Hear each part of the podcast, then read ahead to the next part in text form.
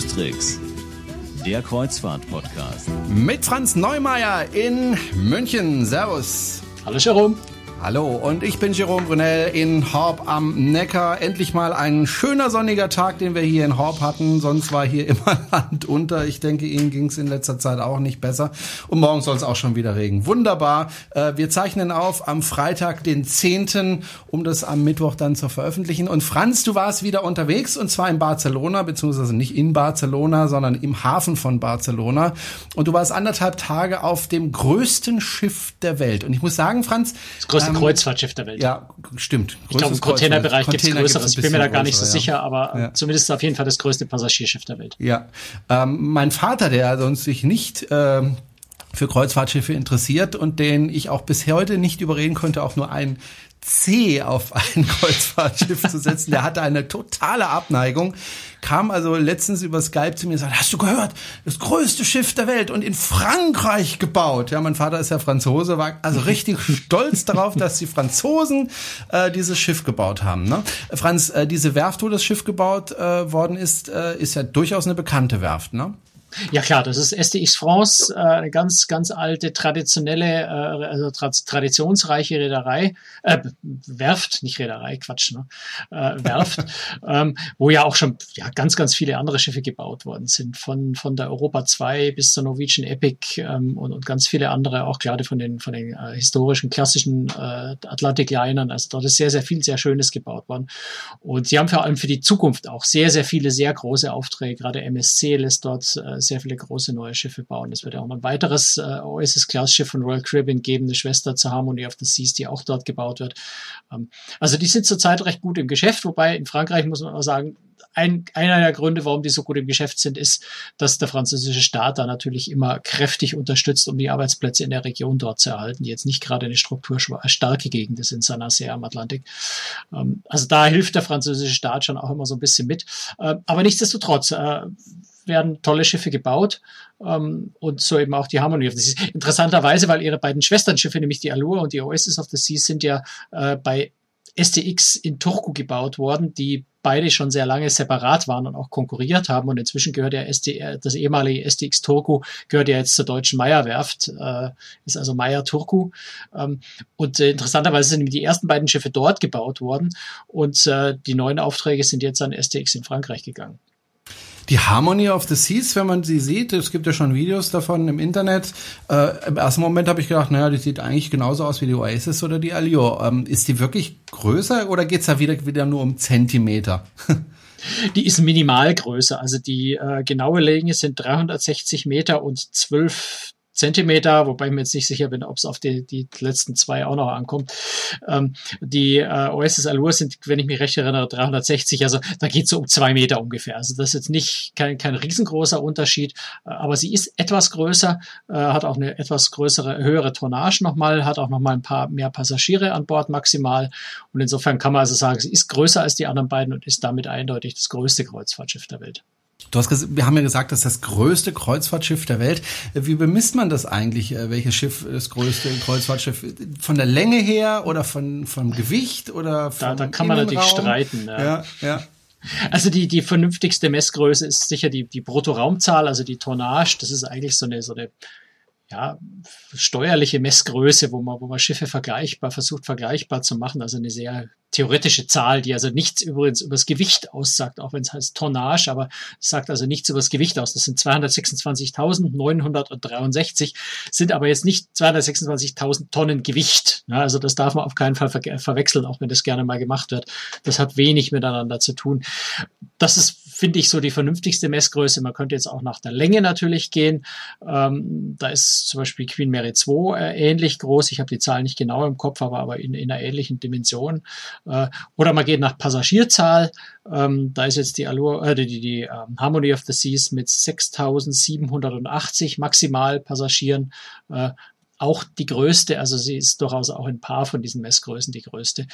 Ich denke, die Tonnage ist die vernünftigste Größenordnung. Hm. Wenn man sie jetzt vergleicht, die Harmony mit der Oasis oder der Allure, das sind doch Schwesternschiffe. Also da ist nicht viel Unterschied, außer man schaut von hinten, da fällt einem sofort eins ins Auge, äh, nämlich die Rutschen.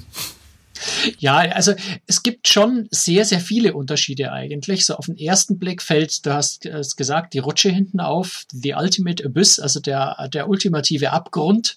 Ähm, das sagt schon sehr viel über, darüber aus, wie die Rutsche sich anfühlt. Man steigt da ähm, äh, oben ein, also man steigt äh, noch ein Stück die Treppe hoch in den Schlund von einem, von einem Fisch mit spitzen Zähnen und steht dann auf einer Glasplattform, bevor man in die Rutsche reinsteigt und, und stürzt sich dann da zehn Decks so ein bisschen spiralförmig in die Tiefe. Ähm, also auf, übrigens auf einer Rutschmatte, also es ist keine Wasserrutsche, ne, das darf man nicht verwechseln.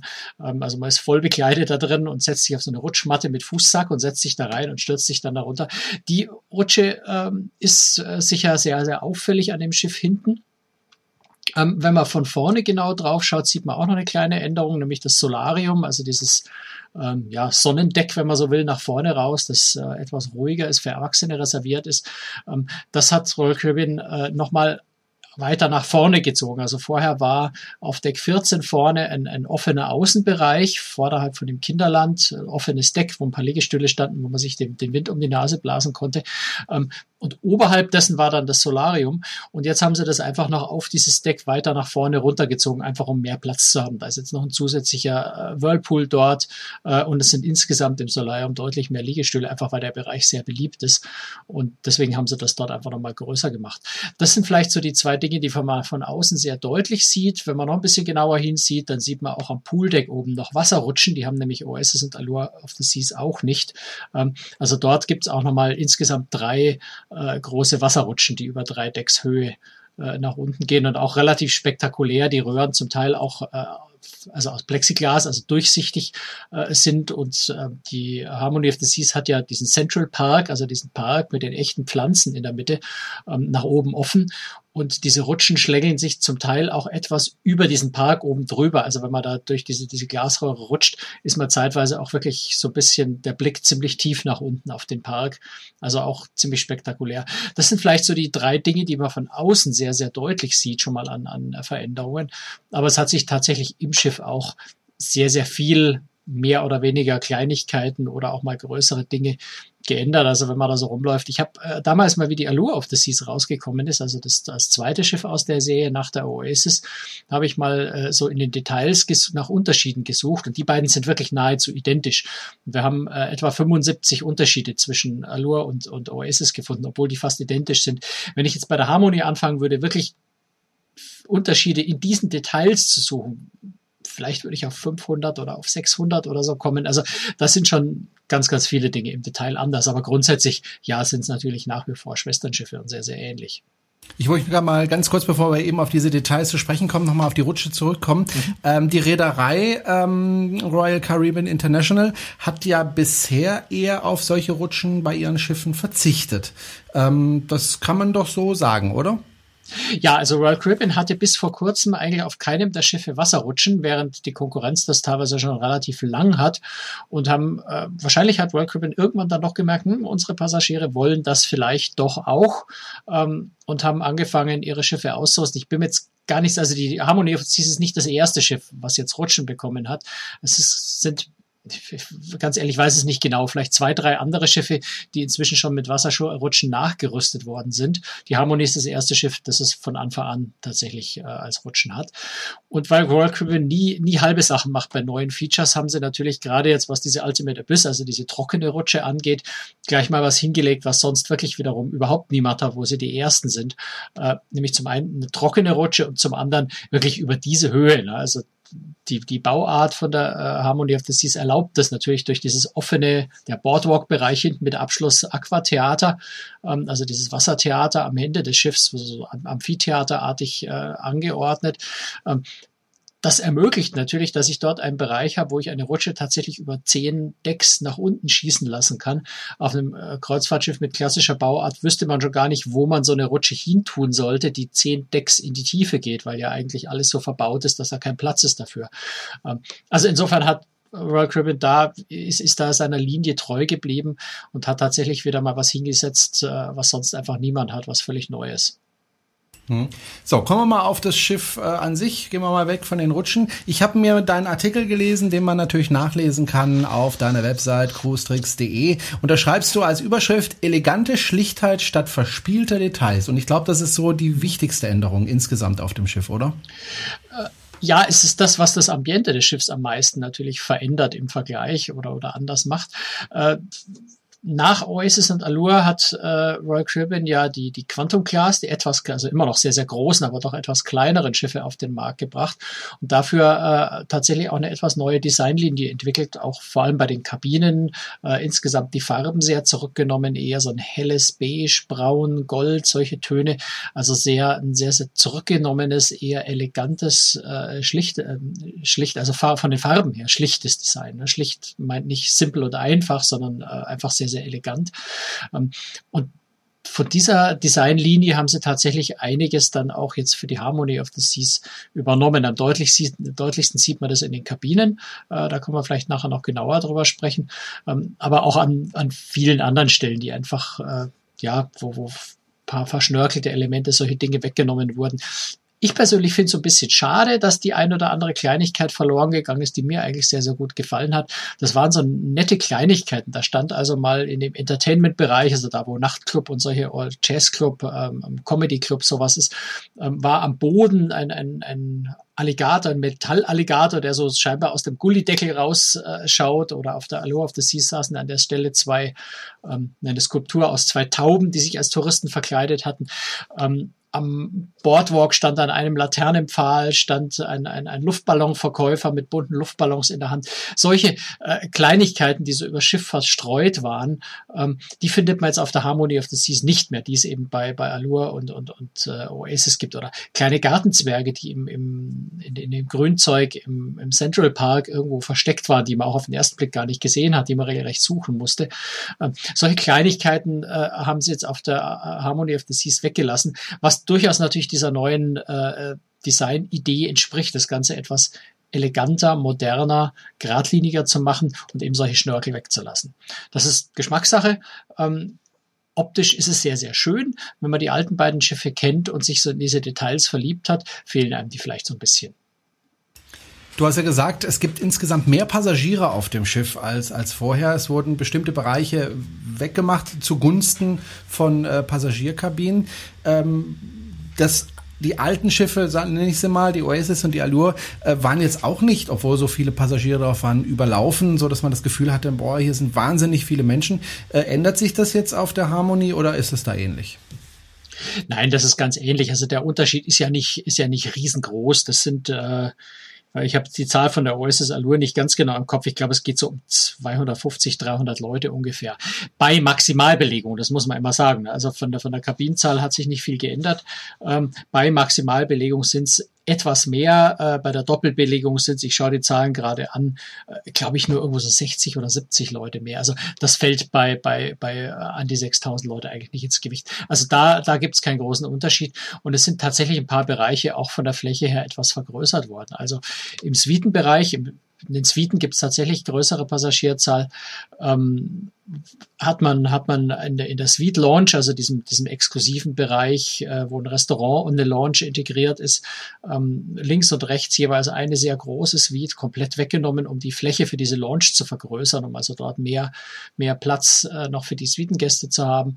Ähm, auch das Buffet-Restaurant ist, glaube ich, etwas größer geworden. Also es sind manche Bereiche auch tatsächlich vergrößert worden oder offener gestaltet worden. Im Solarium habe ich vorhin ja schon gesagt, sind wesentlich mehr äh, liegen und da ist nicht nur durch den zugewonnenen Bereich, sondern auch oben, äh, wer das kennt, im, im Bereich der, der Solarium Bar ist die Fläche etwas vergrößert worden.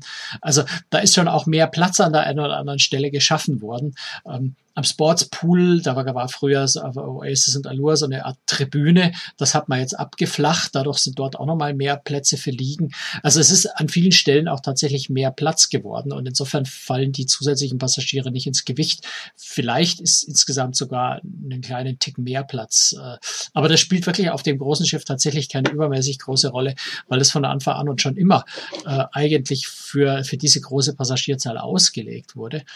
Und äh, mein persönlicher Eindruck war schon immer, und ich habe insgesamt jetzt, äh, glaube ich, 51 Tage an Bord dieser Schiffsklasse verbracht, ich habe es eigentlich nur äußerst selten erlebt, dass es irgendwo mal richtig voll war. Meistens ist es recht aufgelockert, was an diesem, an diesem ja, neuen Konzept einfach auch liegt, was mit der OSS-Klasse eingeführt wurde, diese, diese Neighborhoods, die sogenannten, also verschiedene Bereiche auf dem Schiff, ähm, sehr dezentral organisiert mit über 20 verschiedenen Restaurants. Äh, das heißt, es gibt auch nicht diese langen Schlangen am Hauptrestaurant jeden Abend, weil alle Leute gleichzeitig um 18.30 Uhr zum Essen gehen wollen, sondern das verteilt sich sehr, sehr gut.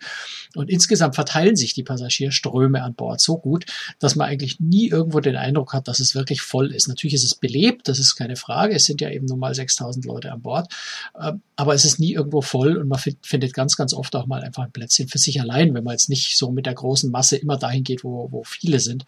Ähm, es gibt immer Ecken, wo man wirklich auch mal völlig für sich allein sein kann. Hm. Äh, du hast vorhin die Kabinen schon angesprochen. Da gab es durchaus Änderungen. Ja, das ist vor allem halt natürlich optisch, farblich hat sich da einfach sehr viel geändert.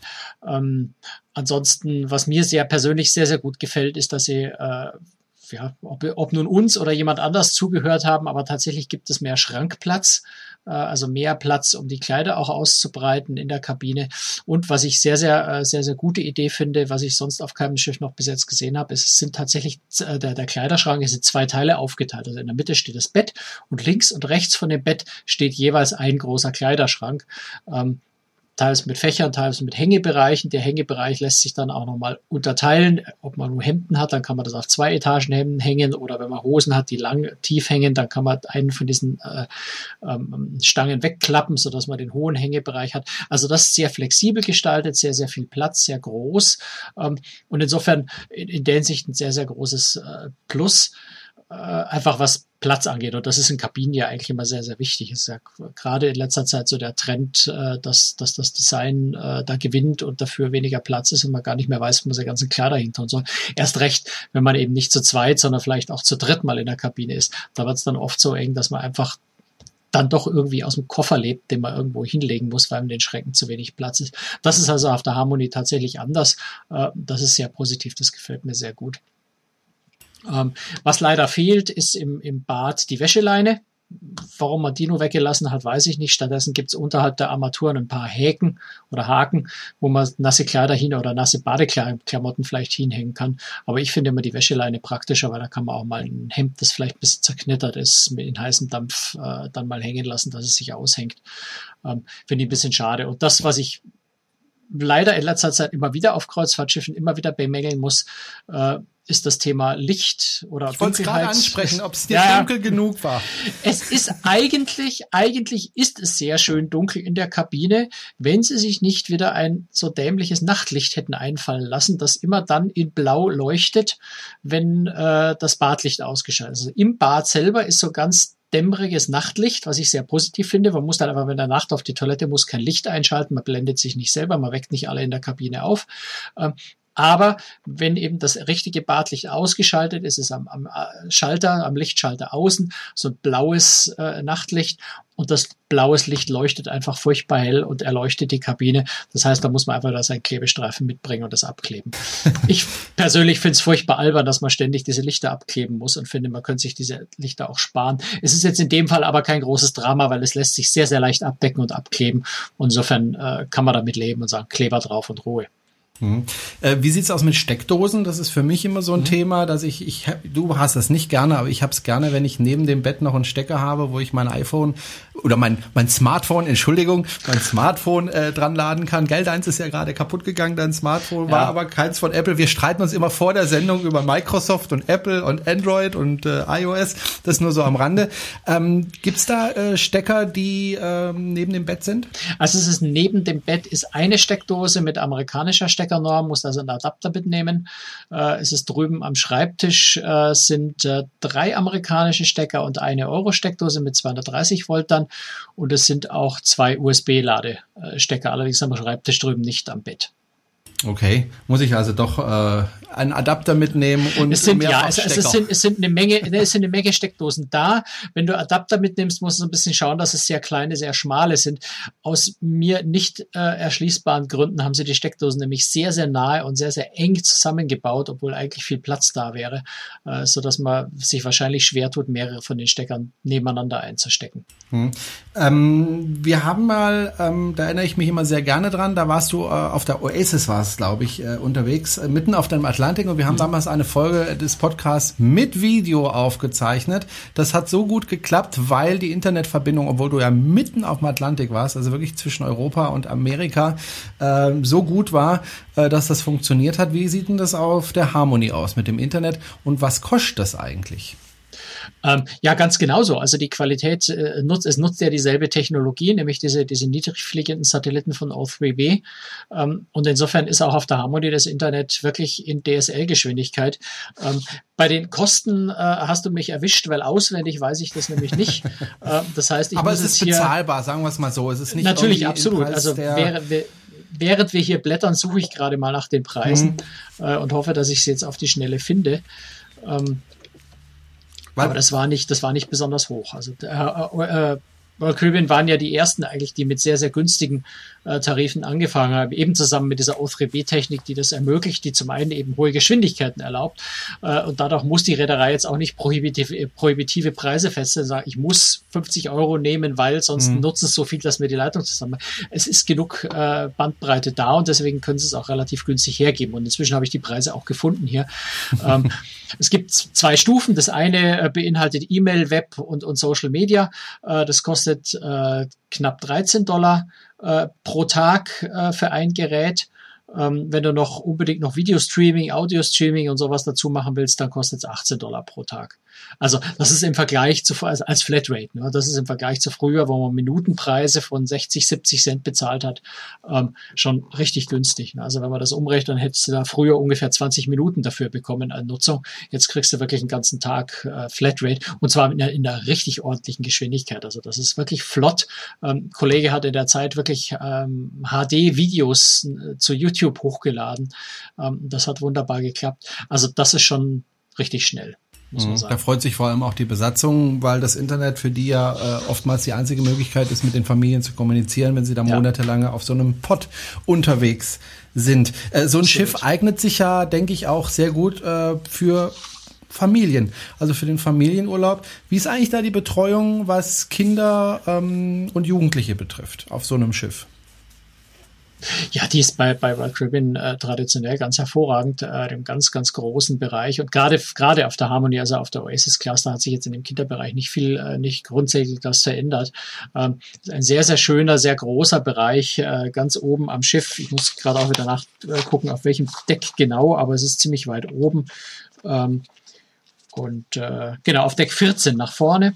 Ähm, also eigentlich haben alle Räume oder die meisten Räume haben äh, schöne große Fenster nach draußen, also Tageslicht, was ja heutzutage auch nicht mehr ganz so äh, selbstverständlich und normal auf Kreuzfahrtschiffen, also große Fensterflächen, Tageslicht in den einzelnen Räumen, unterschiedliche Altersgruppen. Es gibt sogar ähm, eine, eine Babybetreuung, die kostet Geld, aber, aber ist nicht so wahnsinnig teuer. Das heißt also auch für Kleinkinder unter drei Jahren äh, ist gesorgt. Und äh, ja, sie haben so ein paar Besonderheiten. Sie haben so eine Art Wissenschaftslabor äh, für die Kinder, die da also da so ein bisschen mikroskopieren können, ein paar Experimente machen können. Es gibt ein eigenes äh, kleines Theater für Kinder, wo, wo eine, eine, ja, so eine Art Puppenshow mit Schwarzlicht äh, aufgeführt wird, die, die sehr, sehr nett ist. Ähm, auch Kino wird da drin natürlich gezeigt. Ähm, und, und äh, insgesamt also sehr, sehr, sehr, sehr, sehr großzügig, sehr, sehr gute Betreuung für die Kinder. Das ist, was die Kinder angeht. Äh, die Jugendlichen haben einen ganz eigenen Bereich nochmal. Den konnten wir nicht so richtig anschauen, weil das war auf die, die Fahrt, auf der wir waren, war ja so eine Vorabfahrt mit Reisebüros und sehr vielen Journalisten an Bord. Und der Jugendbereich war jetzt justament das Pressezentrum. Das heißt, dort äh, waren äh, ja die ganzen Kollegen unterwegs, so dass man jetzt das nicht richtig gut fotografieren und nicht richtig gut anschauen konnte. Ähm, aber dort sind sehr, sehr schöne große Bereiche, einfach ja, was, was Jugendliche eben gerne möchten. Äh, Tischkicker, ähm, sehr viele eine Playstation, also Spielekonsolen, ob es jetzt komplett ja. eine Playstation ist, weiß ich ehrlich gesagt nicht, aber Spielekonsolen, ähm, ja, Launch-Ecken, wo man sich einfach gemütlich zusammensetzen kann. Es gibt auch einen Außenbereich, das Backdeck, ähm, also unter in frischer Luft quasi zum Raussetzen, wenn es draußen schön warm ist, äh, nur für die Teens reserviert. Das ist also auch ein sehr, sehr netter Bereich, eine eigene Teen-Disco ähm, mit, mit eigener Bar, ohne Alkohol logischerweise, auf einem amerikanischen Schiff. Also eigentlich sehr, sehr schöne Bereiche. Äh, was neu für Kinder tatsächlich auf der Harmony of the Seas ist, ist der Kinderpool. Der ist nämlich komplett neu gestaltet worden, die sogenannte Splash Away Bay. Ähm, da ist äh, ja eine große Landschaft mit, mit allen möglichen Spritzgeräten, wo sich die Kinder von oben bis unten nass machen können. Äh, zwei kleine Rutschen auch, ähm, ein, äh, eine eigentlich eine ziemliche Besonderheit auf Kreuzfahrtschiffen ein, ein Bereich für Kleinkinder, die also dort auch mit Schwimmwindeln tatsächlich an den Pool dürfen, was ja sonst äh, immer, mhm. immer ganz tabu ist. Ne? Also ohne, also Kinder dürfen erst an den Pool, wenn sie tatsächlich ohne Windeln auskommen. Dort gibt es einen Bereich für, für Kleinkinder, die eben auch mit, mit äh, Babywindeln, mit, also mit Schwimmwindeln, mit wasserdichten Windeln in dem Bereich dürfen. Und ja, es ist zum Beispiel auch so ein, so, so, ein, so, so ein riesengroßer Eimer. Ich weiß gar nicht, wie viel Liter Wasser da reinpassen. Ich also kann ich nur schätzen, vielleicht 40, 50, 60 Liter Wasser. Ähm, das läuft also so langsam voll und er kippt so langsam um und wenn der Eimer so richtig voll ist, dann kippt er die, das ganze Wasser nach unten aus und das ergießt sich so über den halben Bereich. Das ist natürlich gerade bei, bei warmen Temperaturen für kleine Kinder ein Riesenspaß. Also das ist sicher eine sehr, sehr schöne neue Sache, die vor allem Kindern viel Spaß machen wird. Der ganz eigens neu, neu gestaltete äh, Wasserspielplatz quasi für Kinder. Ich weiß nicht, ob du das weißt. Das ist jetzt eine sehr spezielle Frage, wobei meistens weißt du ja alles. Äh, wie sieht's denn aus mit Babyphones an Bord? Mal sehen, ob ich dich da pack. Das ist eine gute Frage, das weiß ich tatsächlich nicht. Ha! Ich glaube, das erste Mal in der dreijährigen Geschichte dieses Podcasts. Nein, das hat so ein bisschen, ähm, ja, nein, das hat so ein bisschen äh, eine schwierige Geschichte, weil ich einfach den aktuellen Stand nicht kenne. Es gab die mal, dann gab es es wieder nicht, dann gab es es doch, dann hat es nicht richtig funktioniert, dann gab es es wieder nicht. Ich bin ehrlich gesagt überfragt und nachdem auf der Reise ja auch keine Kinder an Bord waren, habe ich das jetzt auch nicht bewusst wahrgenommen. Mhm. Äh, also das ist eine Sache, die ich klären und in der nächsten Folge nachliefern kann, die Information. ich weiß es nicht. Ich mhm. glaube nein, aber ich bin mir nicht sicher. Ähm, es ist ja grundsätzlich schwierig mit Babyphones an Bord von Schiffen, weil einfach das Problem ist, die Wände sind halt aus Stahl und Stahl ist jetzt nicht unbedingt gut dafür geeignet, äh, Funkwellen durchzulassen. Ich denke, das ist das Hauptproblem. Ja, ne? Also, naja, das ist das eine. Das andere ist, wir, wir reden tatsächlich über ein amerikanisches Schiff, das sich so ein bisschen an amerikanische Gesetze orientiert. Und dort ist es ohnehin nicht so, lässig ein kleines Kind alleine in der Kabine zu lassen. Insofern ist Babyphone jetzt da auch eher nutzlos. Also, das ist wirklich bis zum Alter von 13 darf man offiziell Kinder nicht allein lassen. Ähm, also egal wo auf dem Schiff, ob nur in der Kabine oder sonst irgendwo. Ähm, was also heißt, ein Babyphone ist jetzt genau genommen auch überflüssig. Wenn das Kind in der Kinderbetreuung ist, kann die Kinderbetreuung natürlich versuchen, die Eltern zu erreichen. Ähm, und ansonsten ist ein Babyphone da jetzt auch, ja, zumindest wenn man sich an die Regeln hält, überflüssig. Okay. Ähm Du warst jetzt anderthalb Tage auf dem Schiff. Hast du da schon einen Lieblingsort gefunden für dich? Ich nehme an, ja, weil die Schiffe sind ja naja, ähnlich wie die kenn, anderen. Ne? Ich kenne ja die Oasis Glass schon sehr lange und habe da so meine Lieblingsplätze. Ähm, einer von meinen Lieblingsplätzen ist leider weggefallen, den gibt's nicht mehr. Dort ist eine Kabine eingebaut worden, äh, nämlich ganz hinten am Aquatheater, beziehungsweise ein Deck höher, neben, seitlich neben dem, äh, neben der Kletterwand. Ähm, da gab's tatsächlich so eine kleine versteckte Ecke, die so ein bisschen wie ein Balkon war, wo zwei, drei Liegestühle standen, äh, wo man meistens völlig allein war mit dem wunderbaren Blick aufs Meer. Das gibt's nicht mehr. Dort haben sie tatsächlich eine Kabine eingebaut und der Bereich ist jetzt eben ein privater Balkon. Ähm, wo es aber nach wie vor wunderschön ist, ist hinter dem Aquatheater, also hinter der großen, hinter den großen äh, Videodisplays des Aquatheaters. Dort stehen auch noch mal ein paar Liegestühle. Da ist es sehr, sehr ruhig oder auch ein Deck tiefer auf der Joggingbahn nach hinten raus. Da gefällt's mir sehr gut. Und ansonsten ist mein persönlicher Lieblingsplatz äh, tatsächlich nach wie vor der Central Park. Das ist einfach eine wunder, wunderschöne Ecke mit den Pflanzen, äh, mit den gut künstlichen, aber, aber doch sehr echt wirkenden Vogelgezwitscher dort dort äh, mit dem Buch äh, auf einer von den gemütlichen Bänken zu sitzen und einfach mal eine Stunde zu lesen, das gefällt mir schon sehr, sehr gut. Hm. Ich würde da aber das Meer vermissen. Äh, naja, ich sitze da ja nicht den ganzen Tag. Also ich habe ja schon gesagt, hinten am Aquatheater, seitlich oder nach hinten raus, dort hast du das Meer ganz mhm. direkt.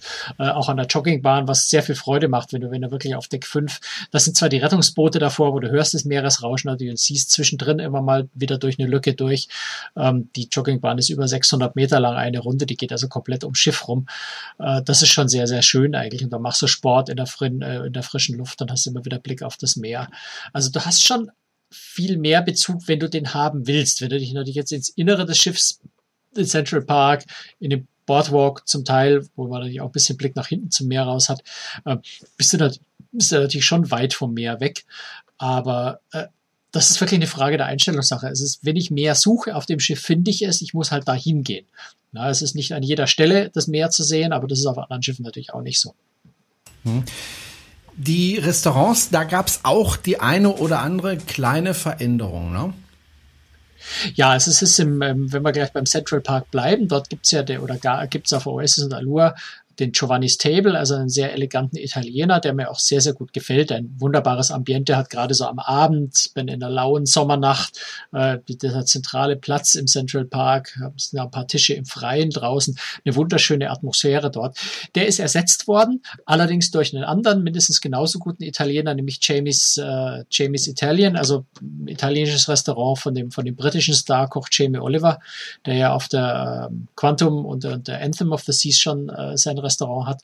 Und das ist also jetzt stattdessen an der Stelle, ähm, ja, ist eine tolle Sache durch die andere tolle Sache ersetzt worden, weil Jamie's Italian ist wirklich auch sehr, sehr lecker. Da kann man wunderbar essen. Insofern ähm, möchte ich da gar nicht werten, ob nur das eine oder andere besser ist. Das ist Geschmackssache. Ähm, beides sind sehr gute Italiener. Insofern kein Verlust, ganz im Gegenteil. Ein bisschen Abwechslung schadet ja auch nicht. Wenn ich mit dem Schiff fahren möchte, und ich glaube, du hast ja schon deine Reise gebucht, ganz privat. Aber äh, lass uns kurz noch bei den ja? Restaurants bleiben. Ich war doch noch gerne. nicht fertig. Da gibt es noch mehr. Sehr gerne, sehr gerne. Nein, es gibt vor allem, es gibt vor allem ein ganz spannendes neues Restaurant. Natürlich, das ist das Wonderland. Das kennt man auch von, von äh, Anthem und, und, und Quantum of the Seas schon. Ähm, das Wonderland soll so ein bisschen die Atmosphäre von Alice im Wunderland, äh, so, so ein bisschen eine mystisch, äh, märchenhafte Atmosphäre wiedergeben. Hat experimentelle Küche, also mit ganz ungewöhnlich, zwar sehr leckeren, aber ein bisschen ungewöhnlichen ähm, Gerichten, wo dann eben mal ähm, ja ein Teller kommt, wo eine Glashaube drüber ist, wo in, unter dieser Glashaube alles voll ähm, ja Rauch ist. Ne? Wenn man die Haube hebt, dann steigt der Dampf, der Rauch so auf und dann offenbart sich erst das Gericht, was da auf dem Teller liegt. Also solche Dinge. Ähm, und das Wonderland ist vor allem an einer wunderschönen Stelle. Bisher auf den anderen beiden Schiffen war dort die äh, Diamond Launch, also die Launch für, für Statuskunden, die schon ein bisschen, schon ein bisschen öfter mit Royal Caribbean gefahren sind, die eben mindestens diesen Diamantstatus äh, sich schon erfahren und erarbeitet haben. Ähm, diese Diamond Launch hat man jetzt runterverlegt auf den Entertainment Place auf Deck 4 ins Innere. Die Launch dort ist auch sehr schön und sehr hübsch gestaltet, hat nur leider kein Fenster mehr nach außen, ähm, also ein bisschen Innenbereich aber eben an diese schöne zweistöckige äh, Stelle mit dem mit der riesen Glasfront mit Blick hinten auf den Boardwalk raus ist jetzt das Wonderland auf zwei Ebenen. Oben im Wesentlichen eine Bar unten dann die die Restauranttische.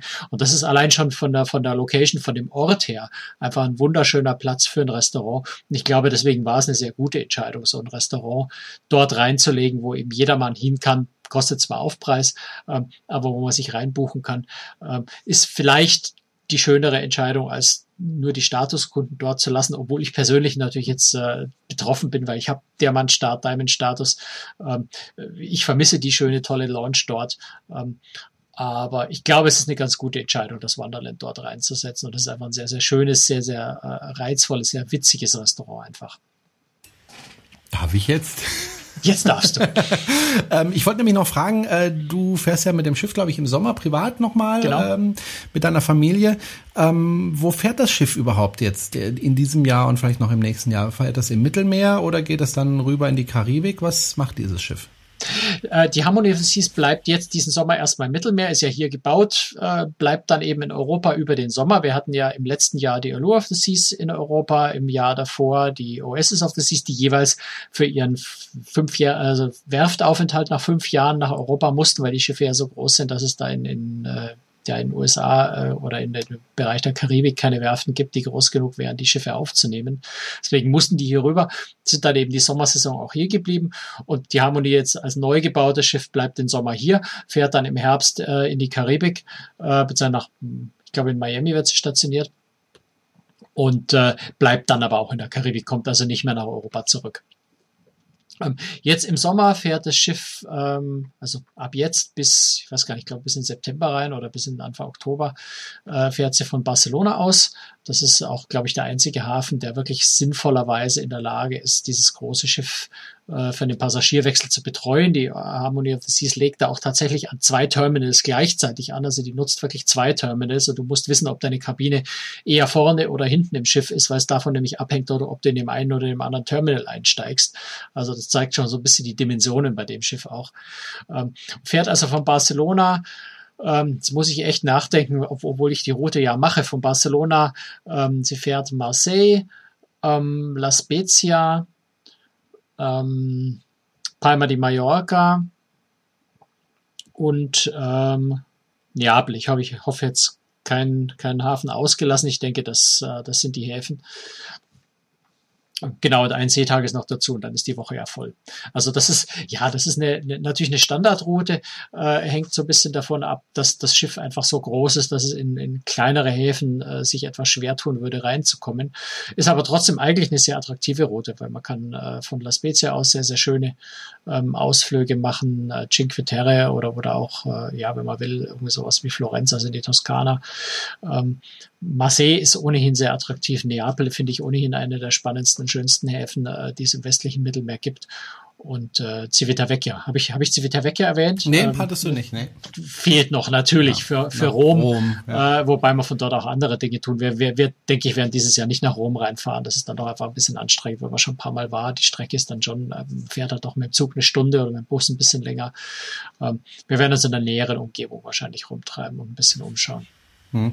Das Schiff ist ja so um die 360 Meter lang. Ist damit jetzt die maximale Größe erreicht, in der man sinnvoll äh, Kreuzfahrtschiffe bauen kann? Oder denkst du, wir werden irgendwann mal Schiffe sehen, die vielleicht sogar die 400 Meter erreichen? Macht das überhaupt noch Sinn aus deiner Sicht? Äh, naja, ob es Sinn macht oder es nicht, nicht, ist nicht die entscheidende Frage. Die entscheidende Frage ist, in welche Häfen kann so ein Schiff dann noch reinfahren? Und äh, in, so, in der Hinsicht sind die 360 Meter tatsächlich so ein bisschen das Limit. Also sehr viel länger kann man einfach nicht werden, weil man dann in, kaum mehr in Häfen reinpasst.